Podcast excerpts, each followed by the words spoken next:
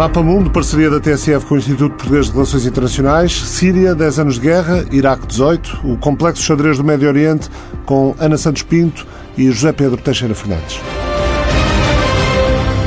Síria, 10 anos de guerra, mais de 200 mil mortos, muitos mais, diz o Observatório Sírio dos Direitos Humanos, a organização com sede em Londres, que fala em quase 400 mil. Outros números da OSHA, Agência Humanitária das Nações Unidas, os combates obrigaram cerca de 13 milhões de pessoas, mais de 60% da população do país, a deixar as respectivas casas. Os sírios representam cerca de um quarto da população total de refugiados do mundo, 6,6 milhões de refugiados sírios, dos quais 3 milhões e 600 mil só na Turquia, cerca de 1 milhão na Europa, outros 2 milhões em países à volta da Síria, como a Jordânia, Iraque, Egito, Líbano, mais outros 7 milhões de sírios estão deslocados deslocados internamente do país, a maior população mundial de deslocados internos no mundo. Quase 5 milhões de crianças nascidas na Síria desde o início do conflito nunca conheceram tempos de paz e mais um milhão de crianças sírias nasceram como refugiadas nos países vizinhos. Mais de 13 milhões e 400 mil pessoas no país precisam de algum tipo de ajuda. Isso é mais de três vezes o número de pessoas eh, carenciadas de ajuda identificadas pela OSHA no final de 2012, ao fim de dois anos de guerra, ou seja, com o passar dos anos, tudo foi ficando pior para os sírios. Dois trabalhadores humanitários e oito médicos foram mortos na Síria todos os meses durante a última década. No total, 264 trabalhadores humanitários morreram nestes 10 anos. Outros 922 médicos foram mortos durante o conflito após bombardeamentos aéreos, bombardeamentos terrestres, sequestros, tiroteios. Os preços dos alimentos e a fome atingiram os níveis mais altos desde que o Programa Alimentar Mundial começou a fazer monitorização ao preço dos alimentos em 2013. O salário médio de um funcionário público era de cerca de 300 a 400 dólares por mês há 10 anos. Há dois anos era apenas de 100 dólares, agora é de 7 a 10, 5 a 8 euros por mês. 2 milhões e meio o número de crianças fora da escola na Síria. Um terço das escolas do país não pode ser usado, foram danificadas ou destruídas, abrigam famílias deslocadas ou são usadas para fins militares. Muitas crianças também são tiradas da escola para trabalhar ou forçadas ao casamento infantil. Ambos são mecanismos negativos considerados por famílias em crise e também por questões relacionadas com a tradição. José Pedro Teixeira Fernandes, os números eh, já dizem tudo ou já dizem muito, mas o que é que nos diz o contexto político sobre o ponto a que chegamos no, no conflito sírio? Bom, do ponto de vista humanitário, não há dúvida que a guerra da Síria tem sido uma enorme tragédia, uma das grandes tragédias, eh, talvez a maior desta última década. Uh, os números realmente são impressionantes pela negativa, uh, tal como aqui foi referido.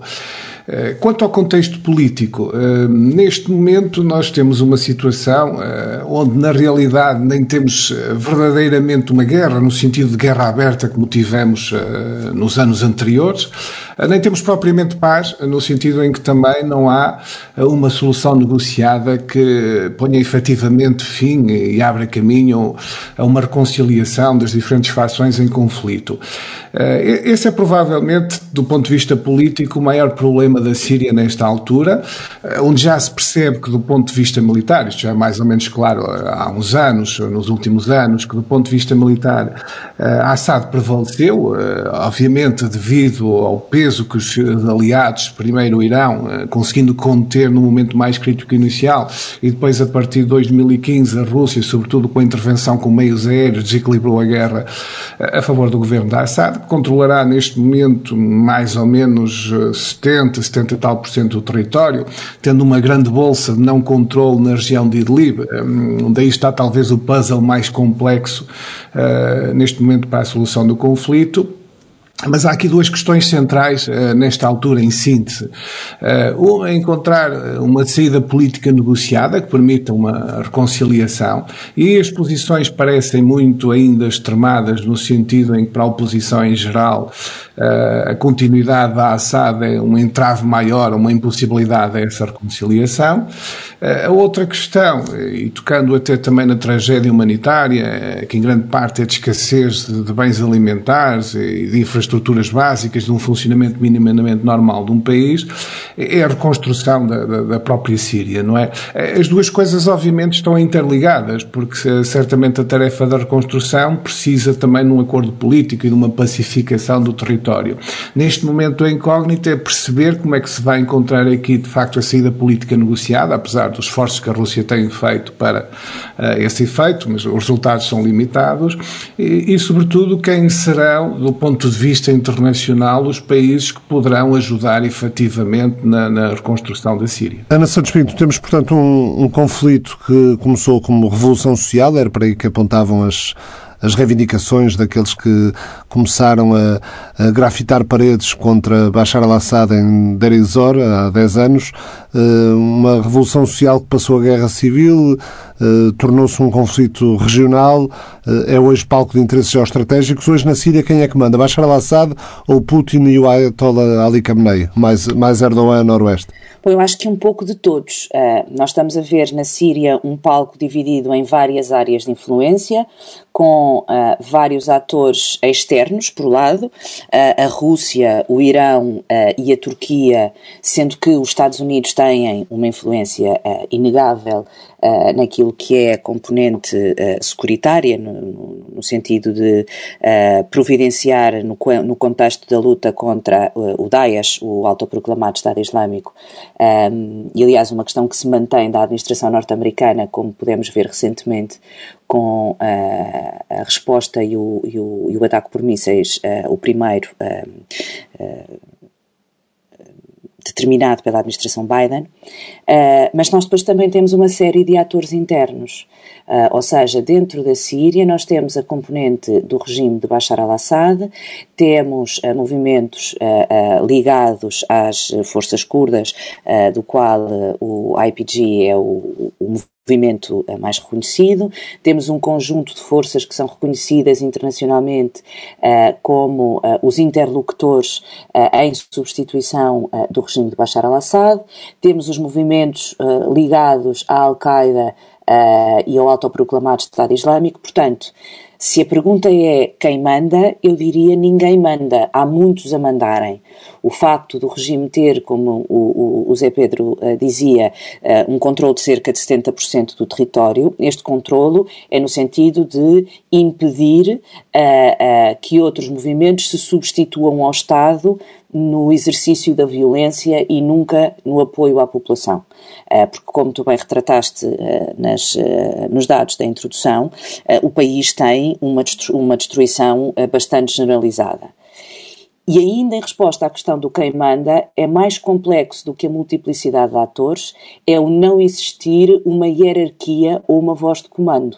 Ou seja, o Irão pode ter influência numa série de movimentos, mas por parte daqueles que estão no terreno da Síria, há um nível de autonomia que uh, vai para além daquilo que possam ser orientações estratégicas de atores como o caso do, do, do Irão ou como o caso da, da, da da, da, Turquia. Uh, o caso da Rússia está mais uh, ligado àquilo que são o apoio às forças do, do, do regime. Portanto, eu acho que ninguém manda, na verdade. Uh, há muitos a mandar. Mas a Rússia, Zé Pedro, dizem algumas notícias e análises dos últimos dias, pode estar disposta a considerar uma solução de mudança de regime com alguém mais consensual que Bashar al-Assad, desde que permita que o país não mergulhe no caos. Essa parece ser a grande preocupação russa. Sim, de facto, a Rússia tem dado esses sinais uh, e, é, e, é, compreensível que dê esses sinais no sentido em que fez um investimento grande na guerra da Síria eh, a partir de 2015, uh, eh, como há bocado referia, foi decisivo. Parece que gasta 3 a 4 mil milhões de euros por ano. Exatamente, exatamente. Uh, só que o custo também começa a ser muito significativo para a Rússia. Apesar da Rússia ter sido, do ponto de vista militar, bastante cautelosa da maneira como fez a intervenção, eu até diria, tentando replicar um pouco algumas algumas intervenções noutros teatros de guerra, da NATO e do, dos Estados Unidos, eh, ou seja, fundamentalmente apostando na sua supremacia aérea, evitando o mais possível ter baixas, eh, portanto, com soldados no terreno, usando depois em milícias e mercenários e outro tipo de forças. Eh, mas, em qualquer caso, o, custo é significativo do, do ponto de vista económico e do, do esforço militar no seu conjunto. E a Rússia certamente está interessada, nesta altura, numa saída política, ou seja, em declarar vitória, já o tem feito, mas não basta declarar vitória, é preciso encontrar uma solução no terreno que, no fundo, consubstancie os ganhos que conseguiu até agora a nível militar. Nesse aspecto, eh, percebe-se que a Rússia, se a Assad acabar por ser um entrave, esteja disposta a, fazer eh, essa negociação dessa forma. Aqui a questão é, é perceber quem é que pode ser a alternativa, ou seja, do lado do Assad e os seus apoiantes, se há uma alternativa, se o próprio Assad não é um obstáculo maior ele próprio a qualquer alternativa desse género e quem poderia ser a tal alternativa minimamente consensual. Eh, confesso que até agora não, não, não tenho conhecimento de nenhum nome uh, que reúna minimamente ou que possa minimamente equilibrar estas fações em conflito. Uh, daí o puzzle, uh, que há bocado também a Ana referia aqui, e a complexidade disto, ou seja, se realmente há um vencedor militar, que é o Assad e os seus aliados, do ponto de vista político, a questão de quem manda é muito mais complexa. O que torna também muito mais complexo chegar aqui a um entendimento de uma personalidade que possa aqui encontrar, uh, vá lá, um mínimo de consenso para virar esta página no sentido de uma reconciliação nacional e numa reconstrução do país. Eh, depois o puzzle eh, é, também complexo porque isto é a realidade do Médio Oriente, não é? Eh, no fundo são sociedades que em muitos aspectos, pelo menos comparados com a lógica mais europeia ocidental, têm características pré-modernas onde as identidades religiosas, étnicas e outras de clã estão muito vivas e, não são apenas tradições do passado, são coisas vivas neste momento para os processos políticos. Isto é bem conhecido conhecido que é uma linha central aqui na conflitualidade uh, da Síria, uh, e o grupo do Assad é um grupo minoritário, uh, o grupo, no fundo, dos alauítas, onde se apoia o Assad, é um grupo minoritário, será 12 ou 13% da população, mais ou menos são os dados que, que são apontados, mas seguramente também tem aqui sempre o receio de perder o controle e de haver uma vingança de uma maioria de uma população que é fundamentalmente sunita.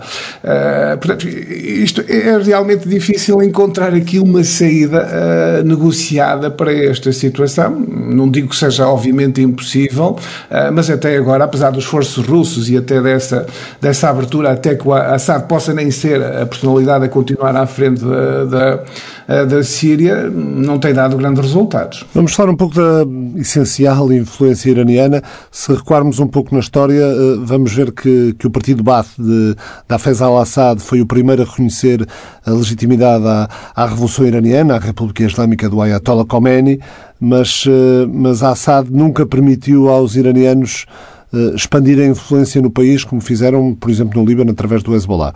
Mas eh, esta guerra síria mudou isso. Teherão apoia o regime de Bashar al-Assad, com o Hezbollah, mas também inclui na operação combatentes xiitas importados de, de outros países, do Afeganistão, do Paquistão, do Iraque. Eh, estará a gastar, tal como a Rússia, entre 3 a 4 mil milhões de euros por ano com a operação militar na Síria. Eh, fontes sírias dizem que o Irão fica como contrapartida, eh, por exemplo, com as minas de fosfato sírias. O Irão recruta também militares sírios para fazer, para fazer a guarda a templos xiitas. Escreve Ankal Vora na Foreign Policy. Ela é comentadora do Médio Oriente e colunista a partir de Beirute. Eh, Ana, eh, as milícias apoiadas pelo Irão eh, controlam hoje em dia os arredores de Damasco, além de patrulharem locais estratégicos na fronteira sírio-libanesa. Estão em grande número no sul perto de Israel, tem várias bases a norte em Alepo, depois da derrota do chamado Estado Islâmico, eh, tem, em 2018 os iranianos instalaram também eh, campos em vilas e aldeias na fronteira entre a Síria e o Iraque, portanto é uma espécie de, de teia que se vai alargando eh, um pouco por todo o território sírio. Sim, tu, tu começaste por uma, por uma questão interessante que é uh, o reconhecimento que Hafez al-Assad, pai do atual presidente, uh, e a relação que tinha, que tinha com o Irão. E isso é importante porquê? Porque uh, Hafez al-Assad era um alauíta, aliás, como o atual presidente, uh, um, e uh, isso não é um ramo do xiismo defendido pelo Irão. E daí algum afastamento e até o impedimento por parte do anterior presidente, Hafez al-Assad, da presença do Irão precisamente para garantir que a sua minoria estava uh, protegida uh, e que não havia uma entrada de um xiismo mais ortodoxo, mais conservador ah, no país. Ora, o atual presidente, Bashar al-Assad, não é o pai, não tem o mesmo tipo de reconhecimento e visibilidade pelos restantes parceiros e Estados do, do, do Médio Oriente e, por uma razão de sobrevivência, teve que negociar e que ceder àqueles que o apoiavam. Na vertente externa, o caso da Rússia, na vertente uh, regional do Médio Oriente, o caso uh, do Irão.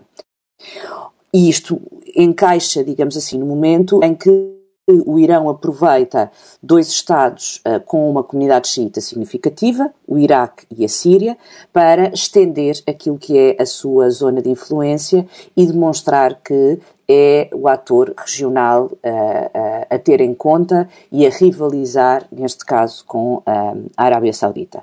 E porquê é que se estende pelo território, como, como referias? Exatamente porque tem uma base do ponto de vista etno-religioso que permite essa presença e porque não há alternativa por parte das forças do Estado e, portanto, as forças do regime, para garantir a segurança à população e, designadamente, aquilo que para uma população uh, que reconhece uh, na crença religiosa um fator central, a garantia de acesso uh, ao culto e esse acesso ao culto depois tem um impacto social, porque o Islão não é apenas uma dimensão religiosa de fé, é também uma forma de organização da sociedade uh, e, e, que tem um caráter identitário uh, importante. Mas isto para o Irão é visto não só como uma exportação de uma determinada uh, forma de organização da sociedade, mas também como um fator de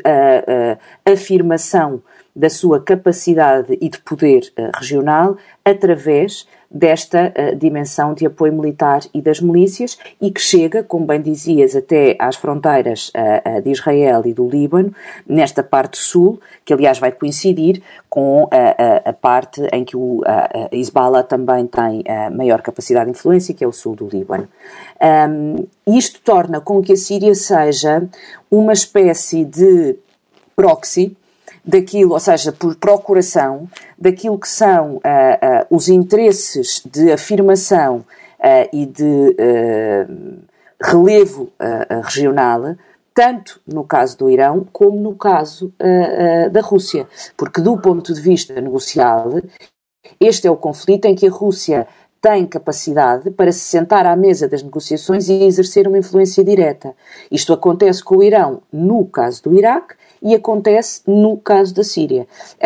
e, portanto, isto é uma forma de reorganização uh, das, das comunidades, mas que assenta essencialmente naquilo que são os interesses uh, de atores como é o Estados, como é o caso do Irão, em dizer nós temos capacidade de influência e nós temos capacidade de alterar, transformar uh, e ameaçar, se necessário, outras comunidades. De qualquer forma, não deixa de ser um desafio maior, o artigo que referi há pouco da Foreign Policy refere isso, o Irão está a tentar encorajar sunitas a converterem-se ao, ao xiismo, ou pelo menos a suavizarem as atitudes face aos rivais.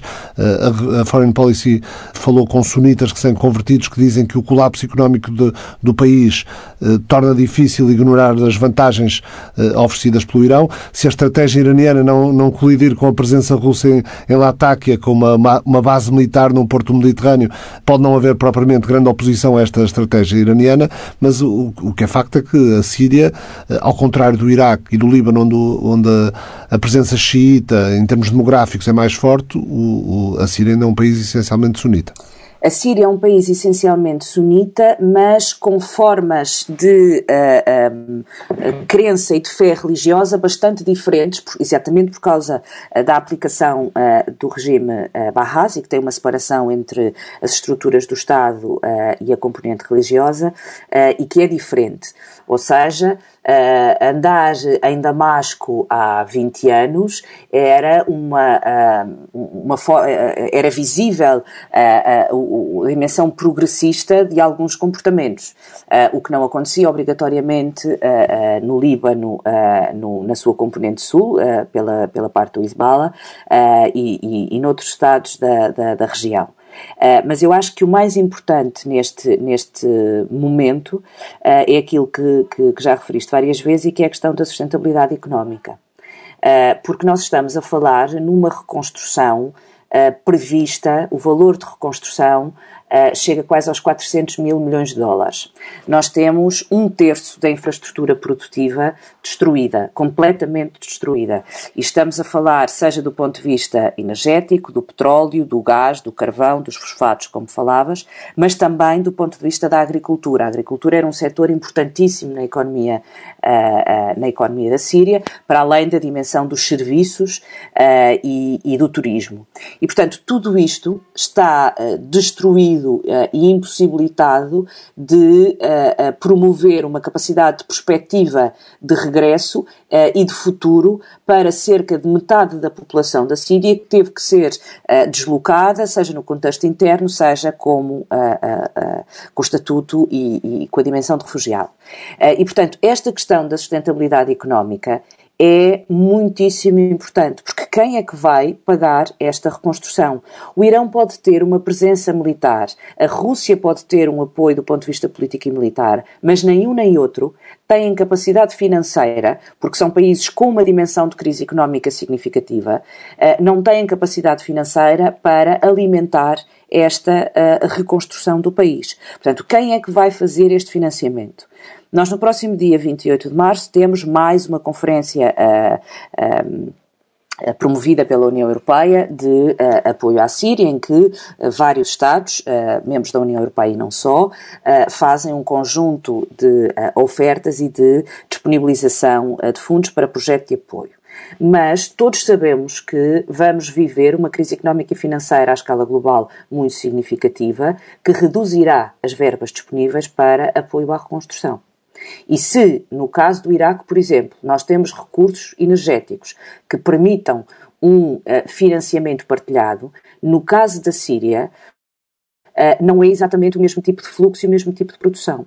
Portanto, como é que se vai reconstruir este país e quem é que vai pagar? Porque, independentemente dessa dimensão religiosa, a reconstrução do país depende de um regresso à sua capacidade produtiva. E isso não, não está diretamente relacionado com esta dimensão religiosa. São questões diferentes que, obviamente, contribuem para o futuro da Síria, mas que nem uma nem outra estão, neste momento, em condições de olhar para a frente. E a qualquer momento temos de estar conscientes disto. A qualquer momento, nós podemos ter um novo foco de instabilidade. O cessar-fogo assinado entre a Turquia e a Rússia em março de 2020 tem vindo a ser uh, cumprido nesta região norte, mas exatamente pela razão de que ninguém manda, a qualquer altura, nós podemos ter um novo foco de instabilidade e um novo, uma nova forma de conflitualidade e um novo autoproclamado Estado Islâmico com capacidade para entrar em todo o território. Porquê? porque os problemas sociais e económicos mantêm-se e, portanto, as vulnerabilidades e a capacidade de influência destes movimentos para responder à população mantêm-se. Logo, passaram 10 anos, mas não mudou assim tanta coisa. Aliás, o, o, antigo diplomata e agora exilado nos Estados Unidos, eh, Bassam Barabandi, dizia-me uh, há dias que o Estado Islâmico está a voltar com a propaganda precisamente no sentido de. Um, tentar captar os, os sunitas, alertando-nos quanto ao perigo do, do avanço dos, dos xiitas e também dos curdos. Em relação aos curdos, uh, José Pedro Teixeira Fernandes, a Ana falou aqui na, na presença turca, provavelmente os, os curdos sírios gostariam de ter nesta altura o tipo de autonomia que têm os seus, uh, os seus irmãos de, de povo sem Estado no Iraque, apesar de tudo com, com um grau de autonomia bastante superior que os, uh, os curdos sírios não podem ter quando têm dentro do território sírio a presença de uh, 35 mil a 40 mil militares da Turquia. Sem dúvida que esse grau de autonomia é desejado uh, pela parte síria, mas uh, antes de fazer aqui uma breve análise de, dos curdos, eu só gostaria de deixar aqui uma nota ainda sobre a reconstrução e aquilo que a Ana aqui referia. Há, há um interveniente internacional que nós não, não, consideramos aqui, mas que também pode ser muito importante nesta questão, que é a China. Uh, nós estamos habituados a discutir o Médio Oriente sem a China, mas eu acho que é importante começarmos a discutir o Médio Oriente com a China. Porque na realidade ela já está presente na generalidade do Médio Oriente e pode ser o tal interveniente que não estávamos aqui a considerar e que pode fazer a diferença. Eu digo pode, porque na realidade tudo são incógnitas nesta altura. Para alavancar a reconstrução económica do país? Exatamente, porque a questão aqui, o que já se percebeu é o seguinte: os tradicionais doadores da reconstrução, que seriam normalmente no Médio Oriente os países árabes, sunitas, Arábia Saudita e outros ricos do petróleo, não vão fazer, porque estão na, na linha de oposição direta ao Assad e, e, obviamente, esta linha do Irão. a União Europeia tem dito claramente que só fará ajuda à reconstrução com Assad afastado. Portanto, o fluxo financeiro internacional que poderia ser significativo para a reconstrução da Síria parece bloqueado. A única alternativa que poderá não estar bloqueada é, de facto, a China. Se a China avançar efetivamente, como deu sinais durante o ano passado, avançar efetivamente nessa linha. E também colocará uma questão interessante, se isso ocorrer assim, que é em que medida os ganhos militares russos depois não se traduzem em vantagens económicas chinesas e numa crescente influência chinesa na Síria. Mas isto, para já, obviamente, é uh, especulativo. Mas é um cenário a considerar se a China não poderá ter aqui o seu primeiro grande papel numa reconstrução e ganhar uma, uma influência mais visível ainda no Médio Oriente. Porque à Rússia, mais do que a questão económica, interessa uma, a perspectiva geoestratégica de poder ter, por exemplo, uma base no Mediterrâneo. Sim, certamente. Mas certamente que a Rússia vai querer ser o ator mais influente ou tentar continuar a ser o ator mais influente sobre o governo sírio futuro, seja com Assad ou sem Assad. Porque eu não imagino a, a Rússia abandonar o Assad sem ter uma, uma garantia que quem será a seguir uh, continuará a gravitar na sua esfera de influência. É claro que tem aqui, neste, uh, neste jogo político, estratégico, tem aqui a competição do Irão, que uh, alinha com a Rússia, mas depois competem pela influência, obviamente, na Síria. se a China aparecer nisto, poderá ser sempre a questão de alavancar o seu interesse económico, depois também politicamente, embora a China normalmente seja muito cautelosa uh, nessas questões e cultive um low profile. Mas será interessante porque pode haver aqui, pelo menos neste momento imediato, uma convergência de interesses. e reparem que estes Estados normalmente estão alinhados nas grandes questões internacionais por oposição claramente aos Estados Unidos e para contrariar a influência dos Estados Unidos, portanto também podem aqui de facto funcionar. No caso do, dos, dos curdos, é outra das grandes questões realmente da, de uma normalização futura da, da Síria. Porque no Iraque os curdos conseguiram, apesar não ter eh, concretizado a, ambição, a, velha ambição que vem, eh, no fundo, desde a Primeira Guerra Mundial de independência, mas tem uma apreciável, muito apreciável grau de autonomia, aliás, consagrado na Constituição Federal uh, do Iraque, que, que, é uma das fontes de tensões internas, também esse equilíbrio e essa repartição de poderes. Uh, a questão é perceber se esse modelo, que apesar de tudo, pronto, uh, tem funcionado, embora com bastantes problemas no Iraque, uma certa lógica federal poderia ser usado também na Síria, uh, seja, dando um grau significativo de autonomia, por exemplo, aos curdos e a outras, uh, eventualmente, áreas, uh, o Idlib, por exemplo, podia ser também uma saída, uma federalização disto. Só que com tantas incógnitas políticas e, sobretudo, com a tal questão que há bocado falávamos aqui, na realidade ninguém manda completamente no território da Síria, o, o risco de uma solução desse tipo é, é sempre frágil quando não há um consenso alargado, não é? E eu nem sequer sei se é viável politicamente essa negociação entre os atores internos e externos, mas poderia ser uma hipotética solução. Agora, os curdos uh, têm aqui um dilema uh, maior, uh, que é eles foram fundamentalmente apoiados pelos Estados Unidos. Um, Percebeu-se também que os Estados Unidos, na, sobretudo há um ano atrás, uh, com Donald Trump, uh, não estariam dispostos a apoiar também demasiado os curdos e, aliás, facilitaram imenso a tarefa da Síria e da, Erdogan, da, da Turquia e da Erdogan de ocupar aquela parte fronteiriça norte na Síria. Um, a questão agora aqui é também para os curdos, e eu julgo que eles estão plenamente também com este dilema nesta altura altura, quem poderá ser o seu grande patrocinador uh, nestas questões de paz. Uh, quanto ao governo de Joe Biden, ainda não se percebeu exatamente qual será a linha de atuação. Também estamos há pouco tempo, com, obviamente, com Joe Biden no poder, precisamos também de algum tempo para perceber essa linha. Parece haver uma tentativa de aproximação dos dois lados, do governo da Assad também aos curdos, aqui por uma, conveniência estratégica nesta altura.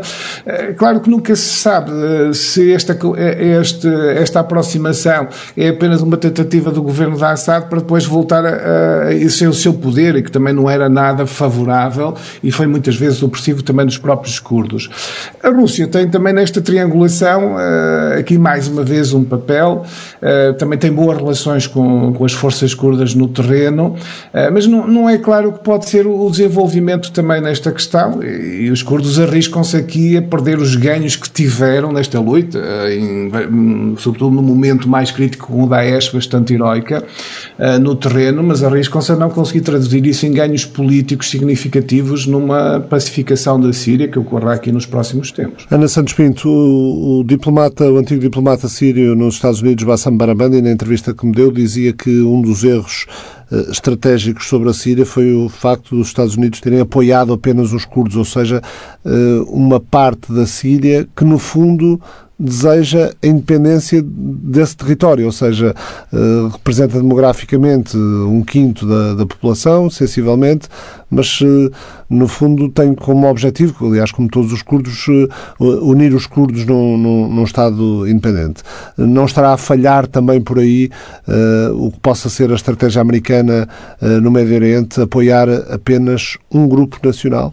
Bom, isso muitas vezes tem acontecido, não só com os Estados Unidos, mas com vários Estados e instituições da comunidade internacional, em que, em cenários de conflitualidade, apoia-se uma das partes e coloca-se as fichas todas, digamos assim, uh, uh, numa, da, num dos grupos, e, e, depois torna-se muito difícil de gerir. Isso não foi um exclusivo da administração Trump, mas historicamente não, não, certamente que não o foi, mas a verdade é que dentro daquilo que existia no conflito da Síria. Por um lado, uh, aquilo que é conhecido como as Forças Democráticas da Síria, que é um grupo de diferentes tipos de movimentos e diferentes tipos de interesses, uh, aqueles que surgem de uma forma mais unificada e com maior capacidade de resposta agregada, são de facto uh, as forças curdas, aquilo que, que, internacionalmente se chama o IPG, ou seja, as Unidades de Proteção do Povo, traduzindo de uma forma um bocadinho livre. e porquê que esse é o, é que esse é o interlocutor uh, uh, particular, porque era aquele que uh, detinha já redes de contacto com os Estados Unidos e porque era aquele que tinha capacidade para responder àquilo que eram as ações do regime e capacidade para ser apoiado e para lutar contra o regime de Bashar al-Assad. Que isso é um erro, é sempre quando se eh, dentro de um quadro de conflitualidade eh, e, e, e, porque é preciso conhecer este tipo de cenários para saber que são cenários muito fragmentados, muito divididos, não há forma de uma homogeneidade ou de uma hegemonia de um grupo sobre os outros e, portanto, apesar das forças curdas serem aquelas que tinham maior capacidade, nunca seriam alternativa ao regime. E, portanto, o que iriam era reforçar no território uh, nordeste da Síria e, portanto, o território onde encontram uma maior capacidade uh, de, do ponto de vista demográfico e de controle do território, mas depois há todo o resto do país. E nesse resto do país uh, não há interlocutores com capacidade para uh, criar, como se falava há pouco, uma alternativa ao regime. E este é um erro uh, que uh, limita muito a solução política, porque não se pode ter uma solução política só para uma parte do território, é preciso ter uma solução política para todo uh, o país e considerando aquilo que são as várias, os vários grupos e as várias tendências. A maior vitória de Bashar al-Assad é a vitória política, para além da dimensão militar, que teve um enorme apoio, porque não há alternativa a Bashar al-Assad. Não há figuras do regime nem da oposição, eh, como, como o Zé Pedro também já tinha referido, que surjam como alternativa. Portanto, a solução política fica muito dependente ou de encontrar uma forma de salvar a face de Bashar al-Assad e, portanto, reconverter, e é por isso que ele não faz a mudança do ponto de vista constitucional, porque não precisa, porque não há uma alternativa não há uma alternativa sequer com reconhecimento ou legitimidade no contexto do, do território sírio. Mas alternativas, como sabemos, como sabemos de, de, outros exemplos, podem ser criadas, não é? Podem ser criadas, mas os outros exemplos também demonstram que é necessário um reconhecimento interno.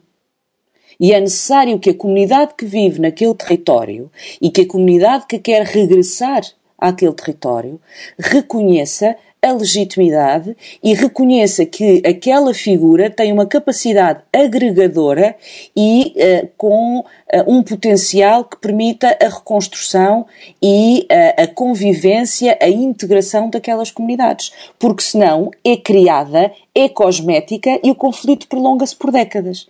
Portanto, mostra uma coisa como mostra o seu contrário, mostra a incapacidade de, ao criar figuras, fazê-lo de uma forma sustentável e com permeabilidade dentro da comunidade política. Porque não se criam governos apenas para receber financiamento e executar financiamento da comunidade internacional.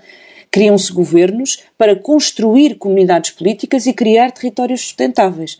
E isso não é compatível com figuras cosméticas. Zé Pedro Teixeira Fernandes, estamos a falar menos do Iraque. O Iraque já está numa situação uh, uh, mais estabilizada, apesar dos, dos, uh, dos 18 anos de guerra e da guerra, neste momento, poder, não, não, poder, não podermos dizer que é uma guerra aberta, será um conflito de baixa intensidade, com, com focos de violência regulares, com aquilo que os cristãos passaram nos últimos anos e que, aliás, foi, foi motivo da visita recente do Papa Francisco, mas o Iraque está mais estável. Pela positiva, o Iraque, apesar de tudo, tem algumas transformações que não podemos dizer que são menores eh, e que trouxeram, apesar de tudo, eh, uma situação política, uma configuração política que hum, permite, em teoria pelo menos, eh, um funcionamento mais normal. Claro que entre a realidade política formal e depois a realidade no terreno, as coisas às vezes têm uma grande distância, não é? Na realidade, o Iraque atravessou aqui também um período particularmente crítico nestes últimos anos. Eh, como nós discutíamos aqui anteriormente a questão na Síria e o caso do Daesh, eh, por exemplo, é um bom exemplo da ligação até entre estes dois, eh, estes dois conflitos, não é? De alguma forma isto germina depois com o Iraque e a, no fundo com a perda de um Estado sunita que passa, na realidade, apesar da vitória militar americana, passou pela influência xiita. Eu penso que isto é, é uma linha maior eh, em toda esta instabilidade da, da região no Médio Oriente, porque eh, na ótica dos atores regionais, fundamentalmente as coisas eu penso que não são vistas como nós vemos. Nós aqui no mundo ocidental, eh, essencialmente, pronto, preocupamos obviamente com a estabilidade política e com a paz e com as questões humanitárias e fundamentalmente também procuramos ou gostaríamos de ver uh, Estados a funcionar minimamente sob padrões democráticos e minimamente respeitadores também das liberdades e dos direitos fundamentais uh, das suas populações. A lógica no Médio Oriente, não, não, obviamente não quer dizer que não exista também essa preocupação em certos setores da população, mas a lógica política dominante ou geopolítica dominante, é fundamentalmente de uma enorme rivalidade e de influência e de blocos de influência entre um, países uh, árabes sunitas e xiitas, essencialmente aqui no caso da, da Pérsia e Irão. Uh, e depois há aqui toda uma disputa com outras linhas que se, que se prolongam em todo o Médio Oriente. Obviamente não é apenas a única linha, mas é uma linha fundamental. E nesta lógica, uh, o que acontece é que quer a Síria, quer o Iraque tinham uh, tinham, num caso continua a ter, governantes minoritários. Ou seja, a Síria, como falávamos há pouco, e pondo em paralelo com o Iraque, eu acho que isto é interessante, a Síria continua a ter um, um governo minoritário no sentido que ele se apoia numa minoria alauíta, que não é exatamente também o xismo do Irão, como a Ana há bocado explicou aqui muito bem, mas pronto, está aparentado com, com o xismo, que cai genericamente nesse eixo e que continua no poder, graças também aos iranianos e à Rússia até fundamentalmente. Eh, mas com muita influência no terreno iraniano, como discutimos aqui. Eh, no caso do Iraque, que tem uma população maioritariamente xiita, cerca de dois terços, eh, grosso modo, da sua população, depois há a questão curda também, Mas, na realidade, o efeito da intervenção norte-americana foi o efeito prático, para além da guerra, da violência e da deposição de Saddam Hussein, que inequivocamente era um diretor, eh, um, eh, um autocrata e, no fundo, com todo o, também uma opressão da, da, sua população, mas nesta lógica que estávamos aqui a falar, era um governante sunita, ou seja, eh, permitia nestes equilíbrios do Médio Oriente, neste jogo político do Médio Oriente, considerar que o Iraque estava do lado do eixo sunita. Uh, o Saddam Hussein, uh, que se apoiava, neste caso, no, uh, nos sunitas iraquianos, que sendo uma minoria no Iraque, são maioria no Médio Oriente, levava o país politicamente para essa, para essa facção, para esse grupo. Na realidade, tudo isto se alterou, tudo isto se alterou com a intervenção norte-americana. essa é uma das ironias que o próprio Iraque ficou muito mais uh, também na influência iraniana, é uma das ironias, obviamente, também de toda esta intervenção. Aliás, eu diria que há duas grandes ironias aqui nesta, nesta intervenção norte-americana, para além, obviamente, da, da questão inicial de não haver armas de destruição maciça, mas essa é bem conhecida uh, e não deixou dúvidas uh, pelos dados que temos agora, mas há duas grandes ironias. Uma é o Iraque, apesar de, pronto, de uma evolução, apesar de tudo positivo em vários aspectos, mas do Iraque Iraque ter ficado fundamentalmente sobre a influência cultural e política do Irão, inequivocamente porque está ao lado e tem a maior parte da população xiita e o canal religioso é um canal religioso político no Médio Oriente que ninguém tenha quaisquer dúvidas relativamente a isso. E a segunda é que uma outra das grandes razões apontadas para a intervenção norte-americana para além da posição de Saddam Hussein e para além da opressão que Saddam Hussein fazia na sua população, que era uma realidade efetiva e incontornável também, eh, era a questão energética. Ou seja, a questão do petróleo. Recordo-me nas discussões que se tinham nessa altura, hum, por volta de 2003, quando começou a intervenção norte-americana e nos anos seguintes, uma das teses era que uma das razões era o petróleo e o controle eh, do petróleo no Médio Oriente, que teria sido uma das motivações claras da intervenção norte-americana. Ora, na realidade, isto tem outra grande ironia, porque uh, neste momento os Estados Unidos, neste momento, nos últimos tempos, uh, tornaram-se praticamente autossuficientes em termos termos energéticos, devido ao shale oil uh, e ao fracking e outras uh, transformações muito grandes no mapa da energia. E o Iraque, uh, fundamentalmente, tem uma relação, do ponto de vista energético, com a China. portanto, o resultado é, é realmente paradoxal, até do ponto de vista político, do que aconteceu nisto. Do ponto de vista mais das populações e das minorias, é só também uma nota final. eu penso que, apesar de tudo, há algumas coisas positivas. Há uma Constituição que tem minimamente traços de procurar salvaguardar alguns princípios democráticos e liberdades, pelo menos está configurada assim. Só que, mais uma vez, aqui no. Eu penso que o melhor que se consegue em muitos destes países é um pouco o que estamos a ver aqui no Iraque, que é muito limitado. Eh, na realidade, como não temos uma identidade iraquiana, que infelizmente acontece na generalidade do Médio Oriente, que ultrapasse, e estou a dizer isto pela positiva, ultrapasse as identidades étnico-religiosas, não temos partidos e forças na sociedade, forças na sociedade civil que permitam criar grupos políticos transversais à sociedade. Ou seja, é praticamente impossível construir uma democracia eh, secular no Médio Oriente eh, porque não há as pré-condições sociológicas ou políticas para criar. E o que nós verificamos é que o melhor que se consegue é tentar no Iraque uma coisa que me faz lembrar o Líbano, que é, eh, que também não é grande exemplo, obviamente, eh, de funcionamento, mas o acordo político desde a fundação do Líbano, na realidade, foi o Presidente da República tem que ser de um grupo, o Primeiro-Ministro de outro grupo e o Presidente do Parlamento de outro grupo. O, o Iraque replica isto. Uh, ou seja, na realidade, não, isto está longe de ser uma democracia no sentido secular ocidental, é apenas uma cooptação entre grupos, entre curdos, uh, entre sunitas, árabes sunitas e depois a população xiita, neste caso também árabe, não é?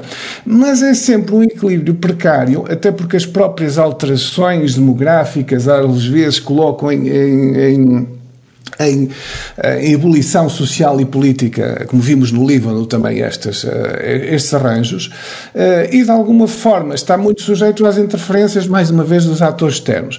Apesar de tudo, houve aqui algumas melhorias, como se viu, pronto, até com esta visita do Papa Francisco, apesar de tudo, agora há um mínimo de, parece-me, possibilidades de coexistência, mas com realmente conflitos de baixa intensidade a existirem várias possibilidades do Iraque. Portanto, o resultado em várias partes do Iraque Iraque. Portanto, o resultado está longe de ser satisfatório desse ponto de vista. Ana Santos Pinto. Bom, eu, eu pegaria na, na, na, na comparação, na semelhança que o José Pedro falou em relação ao Iraque e ao Líbano, para recordar que nós temos uh, assinalar 18 anos de conflito uh, uh, no Iraque. Em outubro deste ano teremos novas eleições e há aqui uma dinâmica interna do ponto de vista político que, aliás, é semelhante ao Líbano e que é muito interessante. Há um movimento de protesto na rua, um protesto popular que não está associado aos movimentos patrocinados por atores externos. E este movimento popular já gerou a, a criação de 60 partidos no sistema político uh, um, do Iraque. Só para terem uma ideia, neste momento existem cerca de 260 partidos políticos registados para ir às eleições gerais de, de, de outubro. Aliás, levou, a, levou à queda do, do Primeiro-Ministro no ano passado, não é? Depois da repressão ter feito mais de 600 mortos. Exatamente, e 15 mil feridos num, num sentido uh, geral. Um, o que é que estes movimentos populares uh, assinalam? A ausência de serviços básicos promovidos pelo, uh, pelo Estado e, portanto, as necessidades básicas da população, ausência de emprego, corrupção, suborno, elites tecnocratas que vivem dentro deste, deste mecanismo uh, uh, do sistema, uma relação também clientelar com os atores externos e a redução da influência do ponto de vista etno-religioso para orientar um governo para aquilo que são as necessidades e os tais serviços básicos da população e um receio da violência que é promovida pelas milícias armadas apoiadas por atores externos. Portanto, isto é uma alteração do ponto de vista da cultura política muitíssimo significativa. Uh, não significa que estes movimentos tenham qualquer tipo de homogeneidade entre si, certamente defendem formas e interesses uh, uh, distintos, mas há aqui uma dinâmica do ponto de vista político e ligando àquilo que falávamos há pouco em relação a criarmos soluções e soluções cosméticas, há aqui um, uma dinâmica que decorre dos protestos e dos protestos populares e dos cidadãos ganharem consciência de que existe o seu direito de reivindicar a responsabilização dos seus líderes políticos. E a verdade é que, do ponto de vista da reconstrução, há limitações por parte do governo e limitações que estão relacionadas com comportamento clientelar e de corrupção uh, e de ligação a atores externos, seja do ponto de vista securitário das milícias, seja na exploração de recursos uh, económicos, uh, e isso é reconhecido pelos cidadãos. E, portanto, este elemento de cultura política, ao fim de 18 anos, em que se tentou uh, vender uma democracia como apenas a realização de eleições, isto é um erro absolutamente estrutural, esvaziamento do Estado, por um lado, e dar a, a ideia às pessoas de que uma democracia são apenas a realização de eleições, e não são. A democracia é muito mais do que isso. É a criação de uma cultura política, é a criação de um contexto de cidadania, do afastamento de identidades étnicas e religiosas por aquilo que é o papel de um Estado igualitário e plural. Um, isto não se faz em meia dúzia de anos, demora algum tempo. Uh, e este tempo é um tempo que é necessário dar a estas comunidades uh, uh, políticas, pese embora do ponto de vista da segurança dos cidadãos e do ponto de vista da recuperação de infraestruturas, aliás, como a visita do Papa demonstrou, continua uma destruição muitíssimo alargada e significativa, mas que eu parece-me que já há algumas dinâmicas, para não sermos sempre pessimistas quando falamos do Médio Oriente, parece-me que já há algumas dinâmicas do ponto de vista da cultura política que são interessantes observar. Muito obrigado, Ana Santos Pinto, José Pedro Teixeira Fernandes. O Mapa Mundo, parceria da TSF com o Instituto Português de Relações Internacionais, regressa na próxima semana.